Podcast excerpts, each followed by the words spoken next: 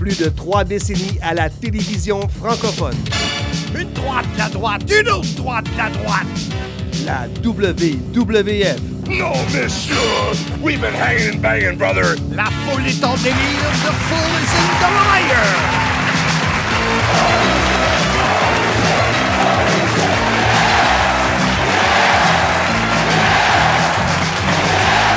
La WCW. Order. J'ai la chair de poule! Comme disent les Américains, I've got the chair to pull us! TNA. Impact. L'arbitre demande le prix et on parle pas de fromage. TOW. Mon nom est Marc Blondin, Monsieur Fun International, Top of the World, The Original, vintage depuis 1958. Voici mon podcast. Soyez-y, mesdames, messieurs.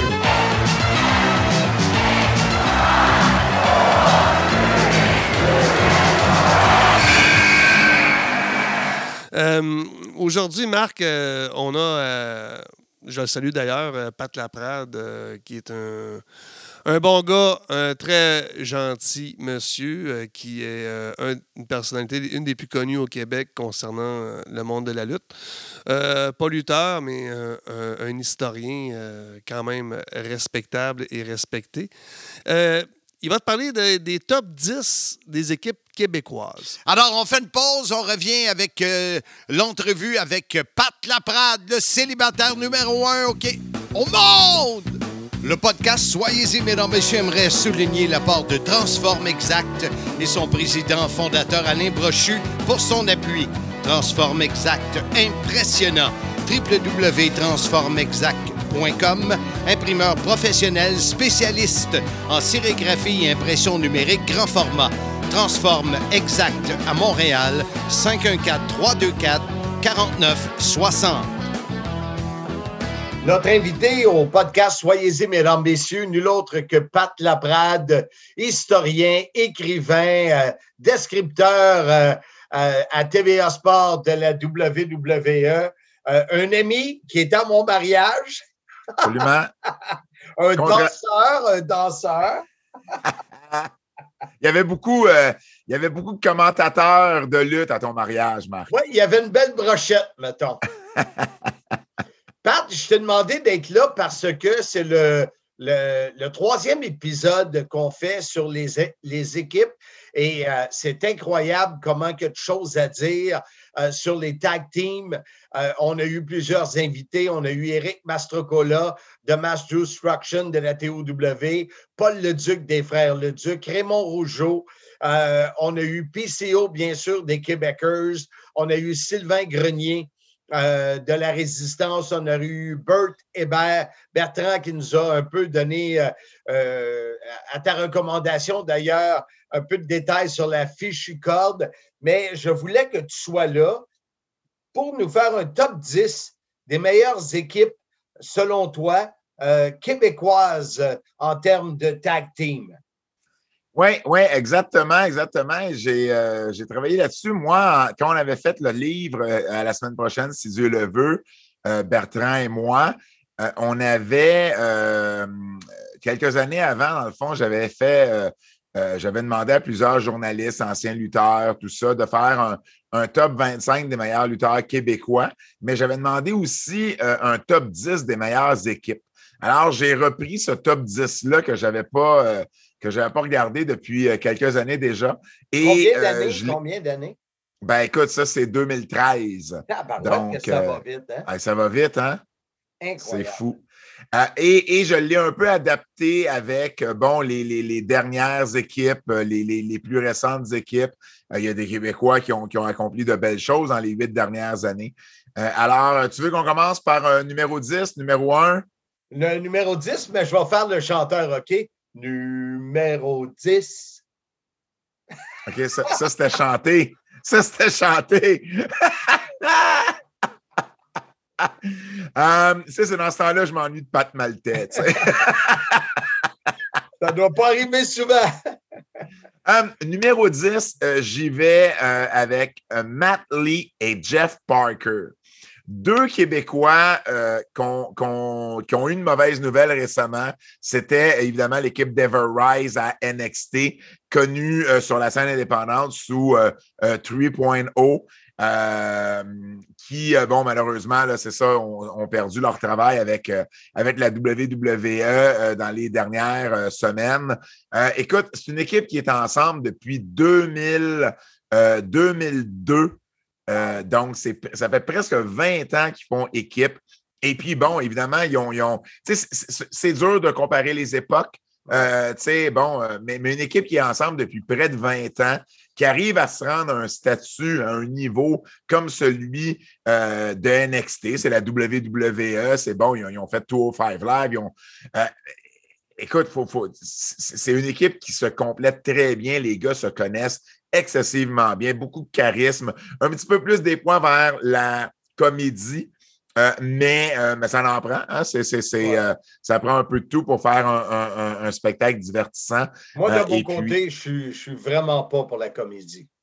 Toi, tu es vraiment non, hein? c'est, c'est- ça va contre tes valeurs. Ouais, ouais. Oui, oui, oui. On a souvent vu ça avec euh, Richard Charland, Pierre-Carl Ouellet, Sylvain Grenier, Ansom GF. Tu as raison, Marc. Mais, mais, euh, mais c'est ça. Donc, euh, pour moi, c'est important de les mettre dans le top 10 parce que c'est rare, surtout des équipes euh, qui arrivent à avoir cette longévité-là euh, Ouais. ensemble. Euh, Surtout aujourd'hui. Ben, surtout aujourd'hui, surtout aujourd'hui, euh, euh, le, le, le, le, booking va tellement vite. On, on, shotgun souvent les storylines. On essaie de, créer euh, euh, quelque chose les gens ne s'attendront pas. Fait qu'on va briser souvent les équipes et, rapidement. Donc, de voir ces deux gars-là lutter ensemble depuis près de 20 ans, je trouve ça assez remarquable. Ces deux gars qui le méritent. Euh, et, bon, si je peux me permettre, avant d'aller au numéro 9, euh, tu je les ai mis devant d'autres équipes qui ont peut-être connu plus de succès, euh, mais tu sais, à une autre époque, ça, je dis des fois, les époques sont un peu euh, difficiles, mais Ouais. euh, bon, des équipes qui faisaient partie du top 10 dans le livre à la semaine prochaine, si Dieu le veut, comme Frenchy Martin et Michel Martel, le frère de Rick, à- qui, ont, qui ont- qui ont eu du succès, mais à Porto Rico, pendant un plus court laps de temps, évidemment, Michel Martel qui est décédé. Euh, Dino Bravo, Éric Martel, qui est un peu notre version à nous de, des Mega Powers, hein? euh, euh, Savage Hogan, c'est les deux vedettes qui faisaient équipe. C'était spectaculaire, mais ils n'ont pas été en équipe longtemps. Johnny et Jacques Rougeau, les- les- la vieille garde des frères Rougeau, qui eux aussi ont lutté en équipe, mais les deux ont- sont plus connus comme des lutteurs en simple. Ouais. Euh, Bob et Paul Lortie, qui, qui, qui sont méconnus au Québec, même de moi. Là, je, je- je mériterais de me pencher un peu plus sur ces deux gars-là. Et euh, une équipe plus récente que tu connais, euh, TDT, Mathieu Saint-Jacques et Thomas Dubois, euh, qui, euh, euh, qui s'y arrivent à avoir un, break euh, aux États-Unis, comme par exemple Matt et Jeff Parker ont eu, ben, pourraient euh, facilement faire partie du top 10 euh, un jour. Donc, je voulais juste donner un petit, euh, un petit background de quelles équipes là, euh, euh, j'ai laissé de côté pour, euh, pour continuer le top 10. Numéro 9. Je suis soudainement content, c'est pas un top 25. hein? Gino Brito et Dino Bravo Ouais. au numéro 9. Euh, on les appelait euh, euh, candidement les Italiens dans les années de Lutte Grand Prix. Pourquoi chercher, hein, pourquoi faire, faire, faire, faire compliqué quand tu peux faire simple? Euh, Gino Brito, Dino Bravo, bon, c'est- les, les débuts de Dino Bravo, vraiment. Bon, il avait lutté un petit peu pour les As de la lutte, euh, mais euh, a rapidement rejoint son, son, son ami Gino. Gino le connaît, le connaissait depuis qu'il était tout petit, Dino Bravo. Il restait au bord de la rue de Gino.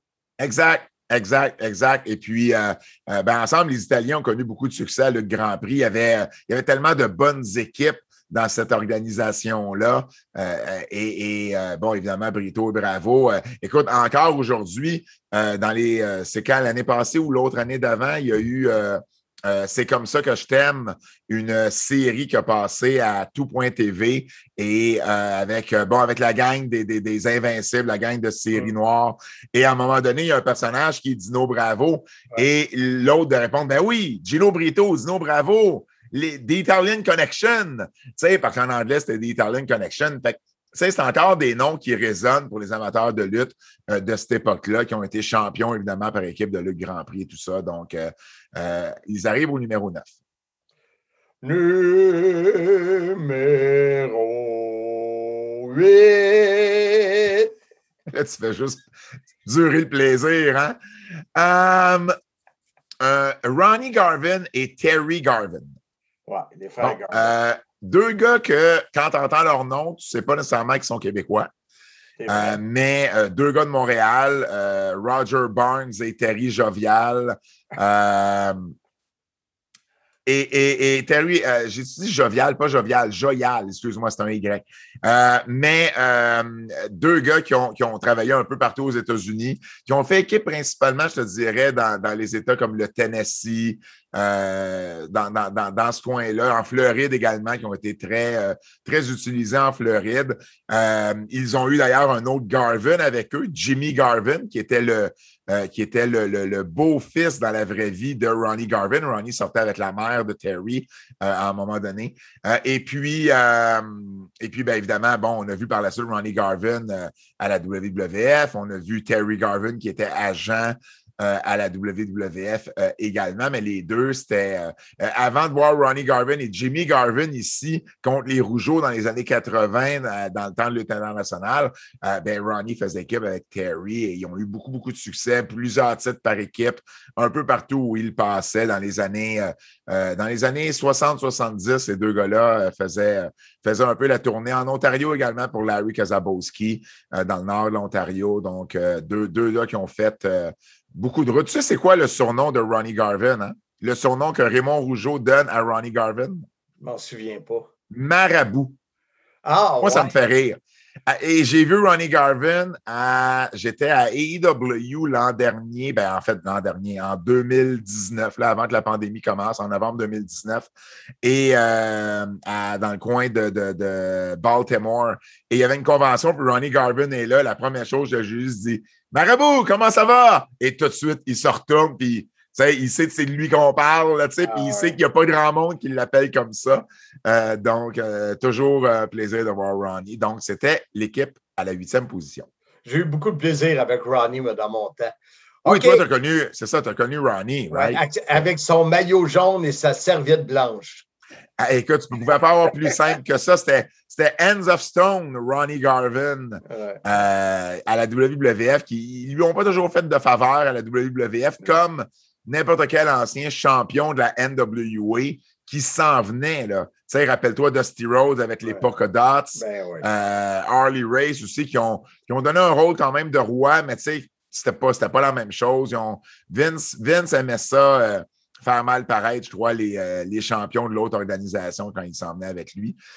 Mais bon, Ronnie Garvin, Dino Bravo, ça a été pendant longtemps le dernier match entre deux Québécois à WrestleMania avant que Kevin Owens et Sami Zayn s'affrontent euh, cette année. Donc, euh, euh, une longue historique là, du côté de Garvin. Numéro 7. Oh, là, tu y as été euh, Jackson 5 style, hein? Ah, mais C'était plus petit. les. Ah, OK, OK, OK, OK. Tu vois, c'est pas clair, c'est pas clair. Numéro 7, une équipe plus contemporaine. Euh, on les connaît présentement sous le nom de Dark Order, mais sur la scène indépendante, c'est les Super Smash Brothers, Evil Uno et Stu Grayson, euh, qu'on a la chance de voir euh, les euh, mercredis à Dynamite du côté d'AEW. Euh, deux gars qui luttent ensemble depuis extrêmement longtemps. Je parlais tantôt de Matt et Jeff Parker qui, sont ensemble depuis près de 20 ans. Je pense que Uno et Stu, ça fait depuis 2004 ou 2005 qui sont ensemble. Donc, ça fait également très, très, très longtemps. Euh, ils ont lutté évidemment sur la scène indépendante ici au Québec, euh, du côté de la CPW de euh, Gatineau, un peu partout, la IWS. Bon, ils ont, fait, ils ont fait le tour. Et du côté des États-Unis, ils ont eu deux runs. Ils ont eu une run avec la PWG et la Ring of Honor autour des années 2010, 2011, 2012. Euh, ça allait super bien. Il y avait des matchs contre les Young Bucks, il y avait des matchs contre euh, les American Wolves, Eddie Edwards et euh, Davey Richards que, euh, que tu as eu à, à, à, à TNA, à- à Ouais. TNA par la suite. Ils ont eu vraiment d'excellents combats, tellement qu'il y a une année, ils ont été votés parmi les meilleures équipes parmi les, les 10 meilleures équipes au monde. Wow. Et malheureusement, à un moment donné, euh, ils sont fait, euh, bon, en anglais, on va dire, ils sont fait flaguer aux euh, douanes. C'est-à-dire qu'ils ont reçu un avertissement des douaniers disant écoute, écoutez, là, on sait ce que vous allez faire aux États-Unis parce que techniquement, un Canadien ne peut aller lutter aux États-Unis euh, sans avoir un permis euh, de travail commandité par une compagnie de lutte là-bas. C'est, très compliqué. Là. On, est, Ouais. on est beaucoup plus permissif euh, en sens inverse ici au Canada. Et euh, Ivo Luno est quelqu'un qui travaille au. il y avait une position au, au gouvernement. Donc, lui ne pouvait pas prendre de chance d'avoir un casier judiciaire ou d'être banni euh, des États-Unis pendant cinq ans, comme on a vu certains autres euh, à qui c'est arrivé. Euh, donc, ils ont arrêté tout voyage aux États-Unis. Donc, on les a un peu perdus euh, au, au niveau américain pendant plusieurs années. Et là, AEW arrive et, euh, bon, eux avaient continué à garder contact avec les Young Bucks, entre autres. Ils avaient lutté à chaque fois que les Bucks venaient à Toronto, par exemple, euh, ils s'arrangeaient pour euh, les voir ou communiquer avec eux ou même lutter contre eux. Et puis, euh, ben, finalement, ils ont eu une offre des EW euh, et, et ça, a donné, euh, ça a donné ce qu'on voit maintenant, les deux avec le clan Da- Dark Order du côté d'All Elite euh, Wrestling, deux gars qui ont été souvent votés meilleure équipe au Québec sur le circuit indépendant, donc deux gars très, très, très talentueux qui nous représentent bien là, du côté d'All Elite. Le podcast Soyez-y, souligne l'appui de Pneus et Mag Côte-Saint-Louis sur la rive nord de Montréal. Mon choix en matière de pneus et mag. Le plus gros inventaire de pneus et mag neufs et usagés des Laurentides. On parle ici de plus de 5000 pneus d'occasion en stock. Tu cherches des pneus, des roues, c'est la place. Vous verrez que notre équipe est de loin la meilleure dans le domaine. Rapidité, efficacité, sans oublier les sourires. Demandez un prix en communiquant au 450-437-9771. Numéro 6. Mon Dieu, j'étais j'étais un peu surpris. Euh, il, y avait- il y a- il manquait une coupe de notes, là, juste, c'est parfait. Euh, c'est un peu, euh, c'est comme ça qu'il était listé dans ma liste originale dans le livre. C'est Pierre Mad Dog Lefebvre. Je ne sais pas si tu te souviens de Ouais. Mad Dog Lefebvre. Ouais. Euh, avec plusieurs partenaires parce que le vote avait fait en sorte que je trouvais ça dommage. Pierre Lefebvre, euh, il a été en équipe avec trois partenaires et les votes, c'était comme un peu divisé. Alors, j'ai tout mis ça ensemble, ce qui a donné de Pierre Lefebvre avec French Martin, Pat Patterson et Michel Justice Dubois.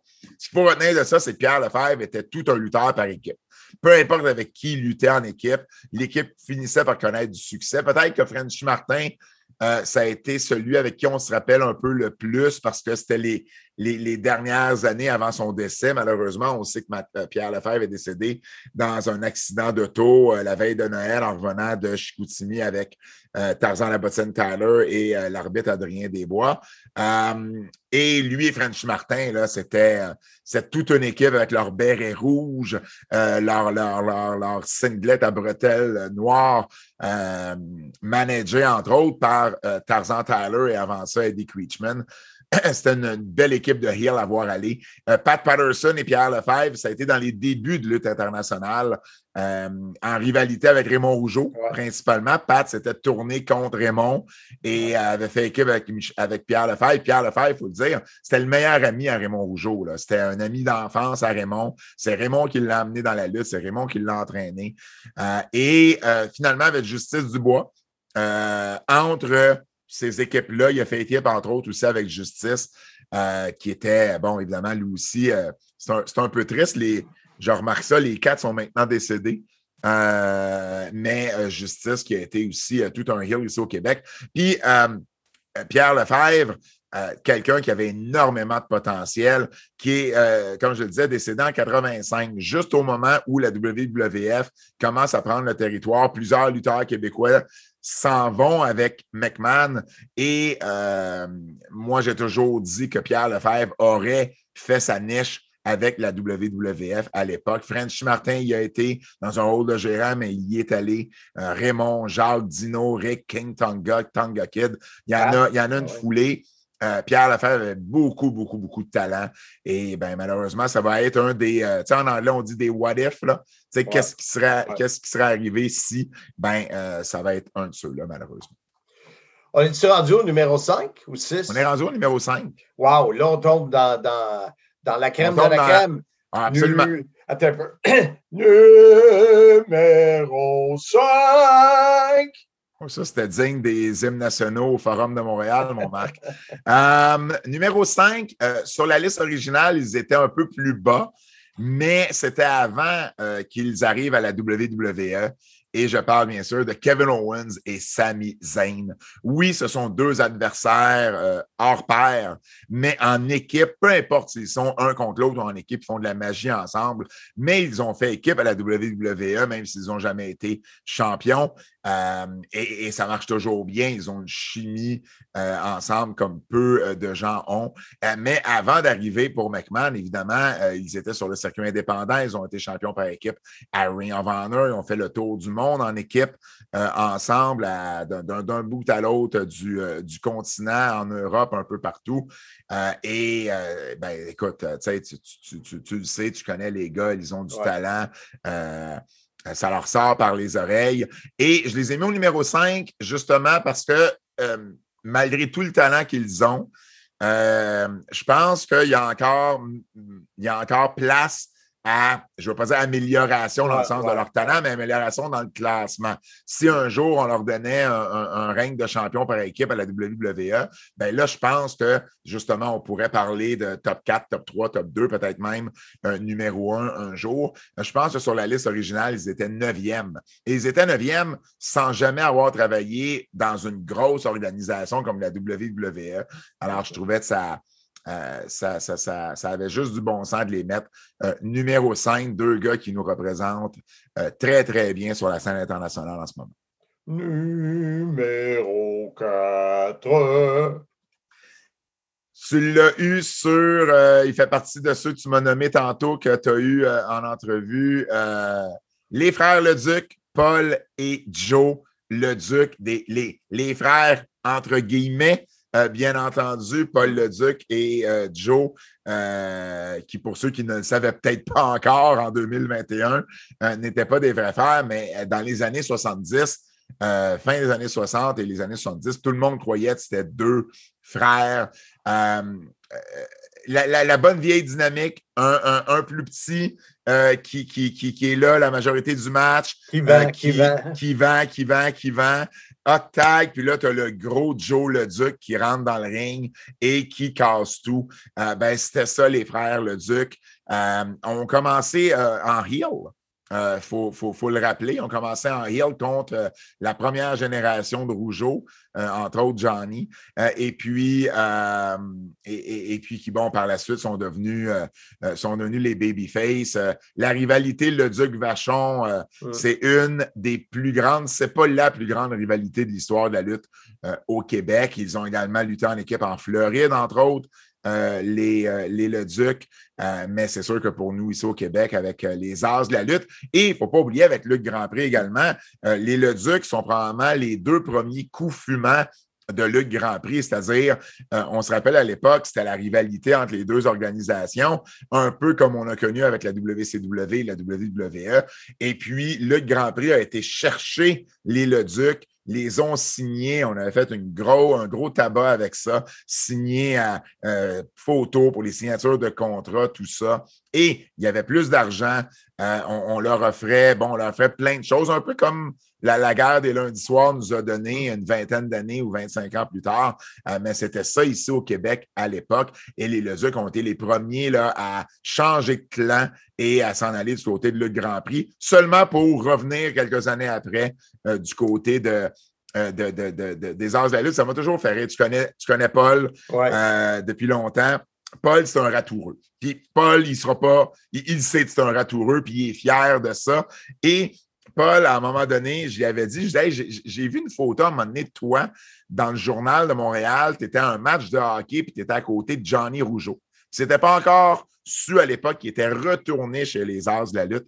Je lui dis Dis-moi que c'était pas dans ton plan, ça, tu sois dans le journal avec Johnny Rougeau. Il me regarde, il dit Voyons, Pat. Il dit Tu sais bien que je savais comment faire les affaires, pour que, pour que ça fonctionne. Paul était toujours deux coups en avant. Il savait tout de tout le monde. Il était, il était toujours là, toujours placé au bon moment. En arrière 5, Paul savait comment manœuvrer. Puis quand ça a été le temps de s'en retourner du côté des As de la lutte, ben, il, a fait, il, a fait, euh, il a fait le move. Puis euh, lui et Joe ont été en équipe pendant plusieurs années. Joe a eu des petits bouts en simple, Paul aussi, mais principalement les deux lutteurs.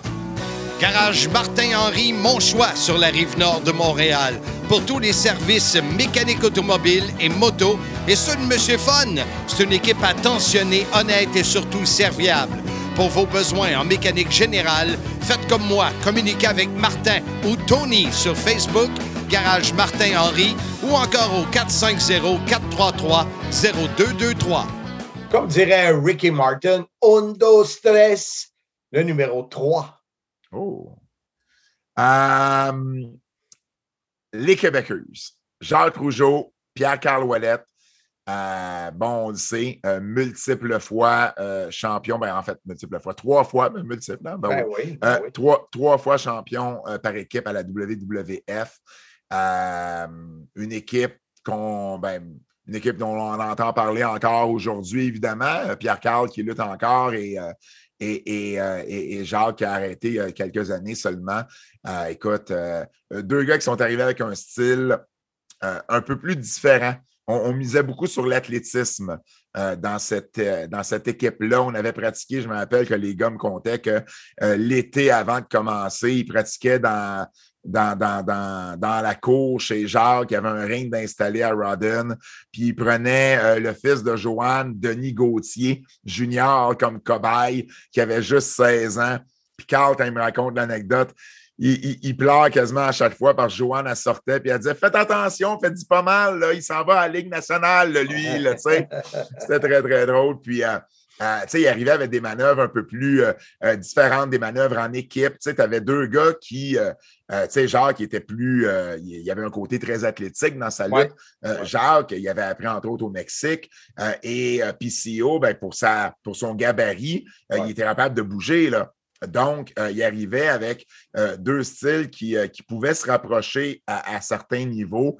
Euh, et ben, ben, ils, ont, mis ça, ils ont mis ça en, œuvre à la WWF, à la, mi des années 90, 80, c'est quoi? Ils ont été là de 80, 93 à 95, juste à temps de Jacques prenne sa retraite. Pas une grande longévité, euh, mais quand même, ils ont été, ils ont eu un impact très, très, très important. Euh, tout le monde parlait d'eux. Puis c'est pas pour rien que le match de retraite de Jacques contre Carl a attiré autant. Il y avait quelque chose euh, autour d'eux. Évidemment, le nom Les Québécois, euh, le nom initial qu'il voulait, je crois, utiliser, c'était The Monties, parce que Jacques Ouais. euh, avait joué le rôle du Monty, mais ça lui avait causé tellement de problèmes. Tu avais la police montée qui voulait absolument rien savoir de voir un, un- un- un lutteur jouer le heel sous leur uniforme. Fait qu'au Canada, Jacques euh, luttait sous le nom de Jacques Rougeau, il ne pouvait pas lutter sous le nom de Monty. Ouais. Euh, c'est pour ça qu'il utilisait uniquement le personnage aux États-Unis. Euh, donc, on, on s'est rabattu sur un nom comme les Québécois. Euh, ils ont lutté également à la WCW sous le nom des Amazing French Canadians. Ouais. Bon, ça a duré peut-être juste un an, mais ils ont quand même été avec la WCW. Ça a permis à Jacques de faire son match en Hogan à Montréal. Et puis, sont revenus par la suite, les deux, à la WWF pour une autre année. Donc, euh, somme toute, euh, un, un 4-5 ans où les deux ont été en équipe, mais encore aujourd'hui, euh, ils se font appeler pour des, euh, des conventions, des signatures, tout ça. Une équipe dont les gens se souviennent très bien. Puis, à mon avis, là, ben, de- de ils avaient été votés numéro 3. Je n'ai pas changé les. pas changé les quatre premiers parce que pour moi, ils étaient justes et c'est bien mérité. Numéro 2. Je vais y aller immédiatement avant que ça continue. Euh, on a parlé des Leducs tantôt. Là, on va parler des Vachons. Euh, Maurice et Paul, Mad Dog et The Butcher euh, Vachon. écoute, une équipe qui a lutté un peu partout ensemble. Ils ont, eu un, de leurs premiers breaks, en fait, ça a été à Calgary. Lorsque pas longtemps après que Paul ait commencé à lutter, Maurice et lui ont été lutés à Calgary et c'était des, euh, c'était des lumberjacks. Les, les Ducs, je ne l'ai peut-être pas mentionné, mais, parce que pour moi, c'était un acquis, mais les, les, Ducs, c'était des bûcherons. et, Paul en a fait une gimmick tout, tout le long de sa vie. mais Maurice et Paul étaient des bûcherons. Euh, avant, il faut croire qu'au Québec, on avait juste ça, des bûcherons, mais euh, c'était des bûcherons quand ils, allaient lutter à Calgary. Et ce qui était drôle, c'est qu'ils avaient fait un photo-op pour Stu Hart. Et euh, Stu voulait qu'il y ait une barbe, mais les gars n'avaient pas encore eu le temps de se faire pousser la barbe. Fait qu'ils sont, ils ont été dans un studio puis ils ont mis des fausses barbes pour faire la photo. Le temps que leur vraie barbe pousse et par le temps qu'ils se rendent à Calgary, ben, leur barbe avait, avait poussé. ils ont été là juste six mois ce qui est particulier, c'est que par la suite, Paul est un peu parti euh, autour du monde parce que euh, Maurice euh, devait aller lutter en Australie et il ne voulait plus y aller. Et il a demandé à Paul de le remplacer. Et Paul est parti en Australie, 1960, fin 1960, et il est revenu en Amérique en 69. Wow! Pas trompant. il est parti là, tout ce temps-là. et puis, euh, quand il est revenu, ben, ils ont recommencé à faire équipe. Euh, et entre autres, dans la AWA de Vern Gagné à la fin des années 60, les Vachons étaient une. Euh, c'est une des rares équipes de l'histoire à s'être classée parmi les dix euh, meilleur dans une année pour attirer des foules. Quand tu regardes qui fait les finales, mm. puis le nombre de spectateurs que ça attirait, euh, ils ont été là, une des rares équipes avec les, les Roll Warriors des, décennies plus tard à, faire partie de ces, euh, de ces classements-là annuels, multiples fois champions par équipe avec la AWA. Et ben, ils étaient là justement en 71 euh, pour Vern lorsque euh, Yvon Robert, père, le, le, Yvon Robert, le meilleur lutteur québécois de tous les temps, euh, est, débarqué pour dire ben moi, mon gars va commencer à lutter. lui, il avait eu une, mésentente avec Johnny Rougeau, Yvon Robert, et Yvon, il a dit Je veux partir une organisation pour faire compétition à Johnny. Puis il dit, il avait été voir Maurice, puis il dit, je veux, je veux, je veux que tu reviennes chez nous, là. Puis il dit, je veux, je veux que tu sois actionnaire avec moi là-dedans. Et euh, Paul avait suivi. Euh, et il avait été chercher Edouard Carpentier qui faisait presque uniquement les commentaires euh, à l'époque pour les As de la lutte et qui pensait qu'il y avait encore de bonnes années devant lui dans le ring. et avec quelques autres partenaires, ben, ils ont parti le Grand Prix. Puis finalement, ben, Paul, il a eu un rôle plus grand qu'on pensait au début parce que c'est devenu le promoteur de l'organisation. Et à Montréal, dans ces années-là, sous la Commission athlétique de Montréal, le promoteur ne pouvait lutter à Montréal. C'est pour ça que Johnny n'était pas le promoteur pour les As de la lutte, c'était Bob, Bob Langevin. Johnny pouvait lutter. Fait de Paul, Paul, ça avait été le choix parce que Maurice et Edouard étaient vus comme des plus grandes vedettes euh, mm-hmm. au Québec. Mais c'est pour ça que Maurice et Paul luttaient jamais en équipe au Forum. Paul n'avait pas le droit de lutter.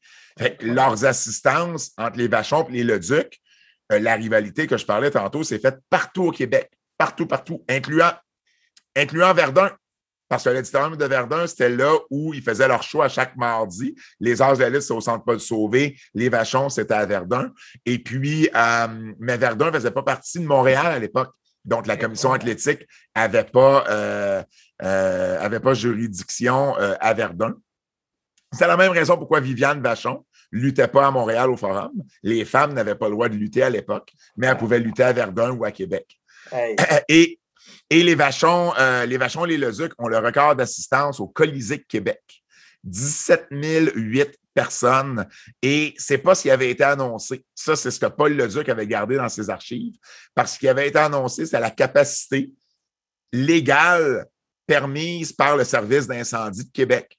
Parce que tu pouvais pas dépasser un certain chiffre avant que ça soit comme dangereux d'avoir tout ce monde-là. Mais il y avait en réalité 17 008 personnes ce soir-là euh, à Québec et, ils, ont, ils, ont, brisé des records partout à Sherbrooke, à Tedford, un peu partout où ils sont passés. Les arénas étaient toujours, toujours pleines. Euh, et, et, même Maurice faisait des petites allusions à, au fait que les Leduc n'étaient peut-être pas des frères. Parce, puis, puis ça rentrait dans le storyline. Il disait Voyons, il dit, comment ça se fait que Comment ça se fait? Joe, il a les cheveux, euh, il a les cheveux foncés, puis toi, Paul, tes cheveux roux. D'après moi, vous n'avez pas la même mère, puis vous ne le savez pas. Puis, tu sais, C'était toujours des petites pointes comme ça. Les hauts micro, Maurice, était, était quelque chose d'autre. Et euh, les Vachons, bien évidemment, ils ont été champions ici, euh, euh, ici au Québec et, bon, partout un peu où ils sont passés. Donc, ça a été, ça a été une des grandes équipes d'une des grandes familles de lutte qu'on a eues ici au Québec. Et finalement, ton numéro un. Pas chanté, juste dit numéro un avec euh, Solennel, euh, numéro un. Ben, écoute, euh, ceux qui suivent le classement depuis le début, il y en a une que je n'ai pas encore nommée. Les fabuleux frères Rougeau, Jacques et Raymond. je crois qu'il faut donner à César ce qui revient à César. Ces deux gars-là avaient du talent par-dessus la tête. Ils ont connu du succès en équipe ici au Québec pendant de nombreuses années avant de signer pour la WWF où ils ont également connu beaucoup de succès.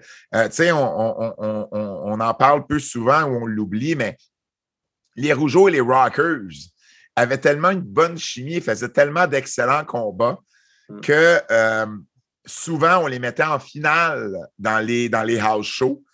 Euh, parce que c'était, il n'y avait pas un match qui pouvait suivre ça. Donc, ces gars-là euh, sont arrivés, tu sais, la bombe québécoise, là, euh, c'était une prise qui était tellement innovatrice que personne n'avait jamais vu. Sont arrivés en babyface, ils sont arrivés en 86 avec la WWF. et puis, ben, à, partir de là, ça a été, ça a été les deux ensemble jusqu'à la retraite de Raymond en, en 89. Euh, ils ont été babyface au début, ils ont été ensuite heel avec Jimmy Hart, euh, les, Fabulous Rougeau Brothers, avec, avec évidemment le thème que, contrairement à toi, je ne chanterai pas. Euh, mais allez, allez sur YouTube, faites Fabulous Rougeau Brothers et vous allez tomber dessus immédiatement. C'est un thème qui était chanté en français par, par Jacques et Raymond, musique de Jimmy Hart. Et ça les a tellement mis au monde au, niveau. Euh, tu sais, les Rougeaux n'avaient jamais été heel. La, famille Rougeau, c'est des babyface.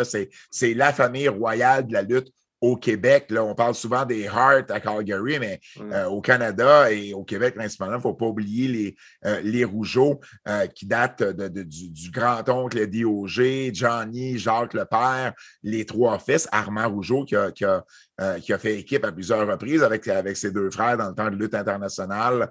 Euh, et puis, euh, euh, puis on les a vus ben, dans les années, à la fin des années 90, lorsque Jacques faisait ses shows sous la bannière de LI 2000. et puis, mais au Québec, ça a été, tu sais, au Québec, on parle souvent de Dino Bravo, c'était comme, c'était notre Hulk Hogan, c'était le babyface. On parle beaucoup de Ricky Martel, principalement à Québec, mais je te dirais que les Rougeaux, il ne faut pas les oublier. Là. Il y avait quatre gros babyface au Québec de 80 à 87, euh, ben 86, et ça a été euh, Bravo Martel et les frères Rougeau. Euh, c'était une, une, équipe qui a fait courir les foules. évidemment, les deux paraissaient bien. beau bonhomme, musclé, en shape, qui savait bouger dans le ring. Jacques, qui était probablement un un, meilleur orateur que Raymond.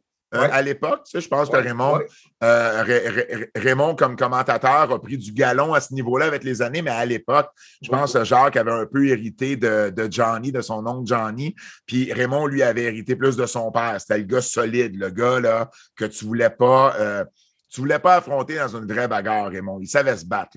Il avait fait de la boxe, puis bon, il savait, euh, il savait se défendre. Euh, c'était un peu plus le straight guy. Jacques, c'est un peu plus euh, le, gars qui était un peu plus extraverti dans l'équipe. Ça faisait une super bonne dynamique, une super bonne chimie. Ils nous ont très, très bien représentés à la WWF, malgré le fait qu'ils n'aient jamais remporté de titre par équipe, sauf l'été 87, en août 87, euh, lorsqu'ils avaient, puis je ne sais pas si tu te souviens de ça, ils avaient remporté les ceintures contre la Heart Foundation.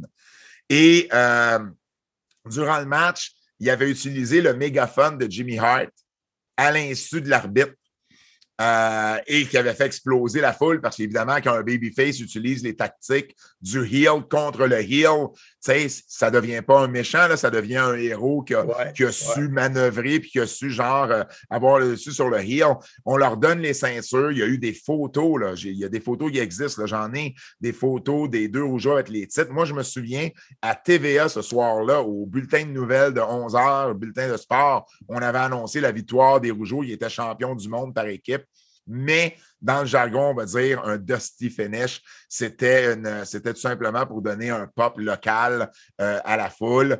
Et euh, dans les faits, ça n'a jamais été télévisé, ça n'a jamais été annoncé à la télévision du côté de la WWF, mais localement, Jack Tony, qui était le président dans les histoires à l'époque. Un gars de Toronto.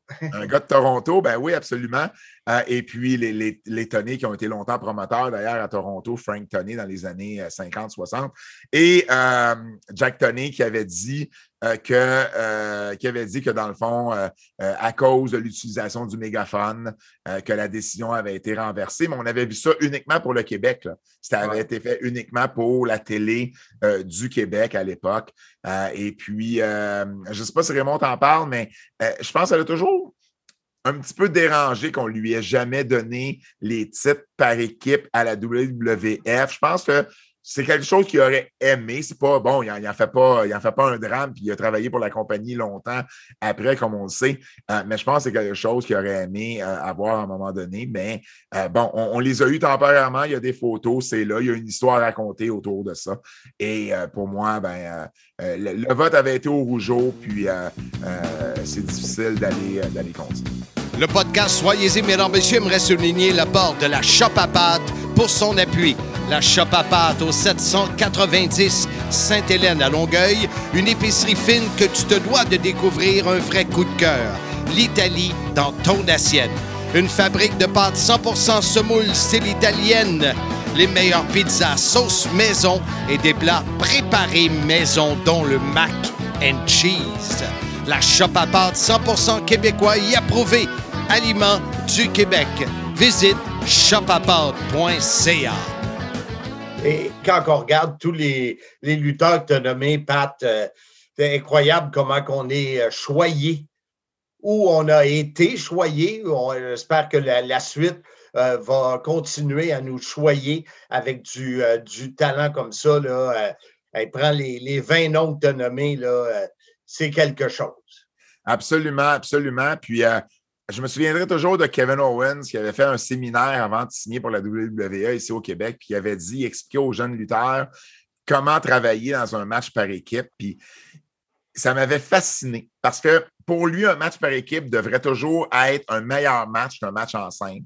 Parce qu'il dit, on est quatre pour faire la job au lieu juste de deux. On a le temps de se reposer un peu, euh, chacun notre tour, et tout le monde a un rôle à jouer. Puis la façon qu'il expliquait ça, c'était bon, la personne qui tient la corde, la fameuse corde, mm. ben, elle n'est pas juste là pour tenir la corde. Elle a un rôle. Il ne faut pas qu'elle soit morte, cette personne-là, un poteau, debout sur les prunes, en train d'attendre puis de regarder ce qui se passe. Il faut qu'elle fasse réagir la foule. Il faut qu'elle joue la game de Hey, commande, commande. Il faut qu'elle encourage son partenaire, qu'elle bouge, qu'elle c'est un, rôle qui est là, qui est un rôle qui est important, puis c'est une dynamique, les matchs par équipe, qui est totalement différente du dynamique en simple. Puis c'est vrai que bien fait, un match par équipe, ça a le potentiel de toujours être un match spectaculaire, plein d'actions, qui va faire réagir la foule. Euh, et, c'est une division qui n'est pas toujours mise en valeur dans les grosses organisations, principalement la WWE.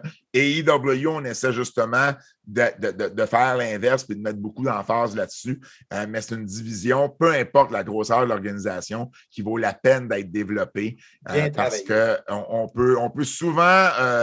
Euh, faire commencer du nouveau talent là-dedans qu'on n'avait peut-être pas vu ou qu'on veut essayer. Puis souvent, il y a des talents qui vont sortir de ces équipes-là pour devenir par la suite en solo quelqu'un, si on pense à Shawn Michaels, par exemple, qui est un, exemple, Bret Hart également, qui est sorti d'une équipe.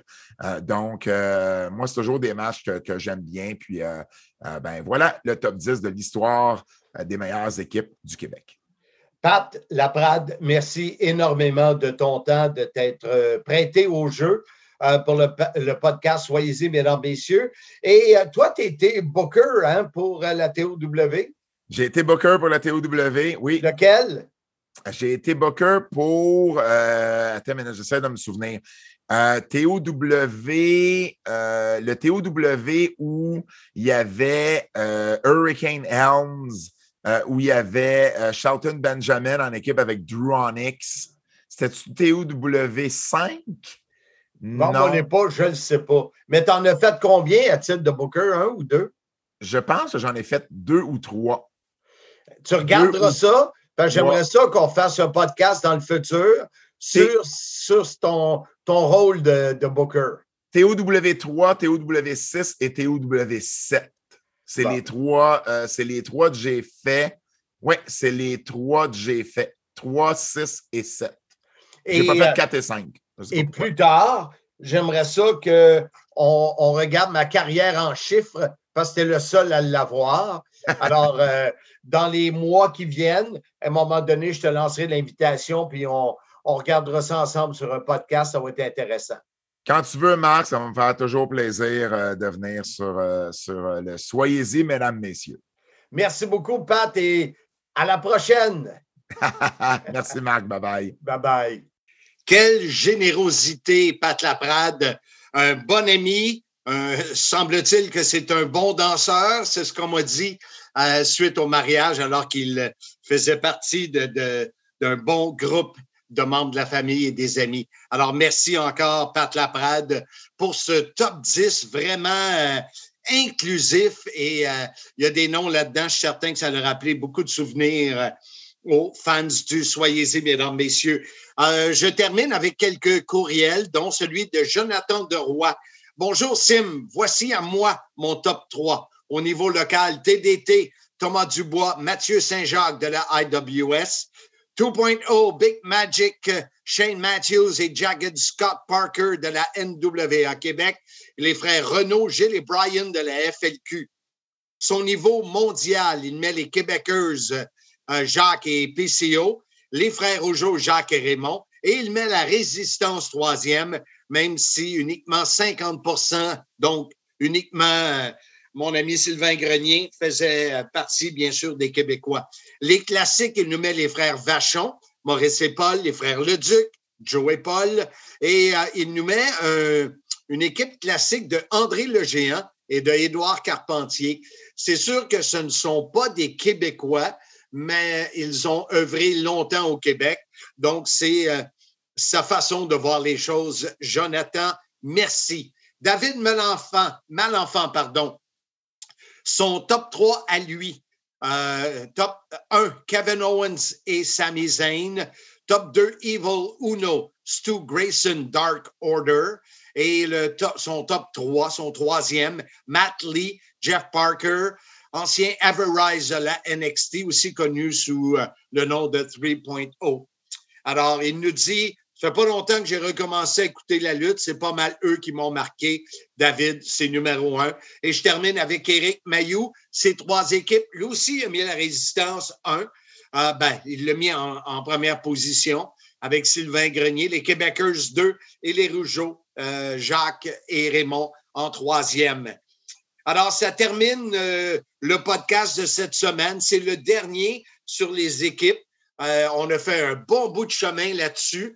La semaine prochaine, le prochain épisode, on vous amène en 1988 à Sainte-Thérèse, un match de balle euh, qui opposait euh, les lutteurs de la WWF et euh, des joueurs du Canadien de Montréal, dont Guy Carbonneau et Stéphane Richer, entre autres, et des animateurs du euh, 96.9 C'est quoi FM. Alors, tout un événement. On va également, on a des images de ce match-là.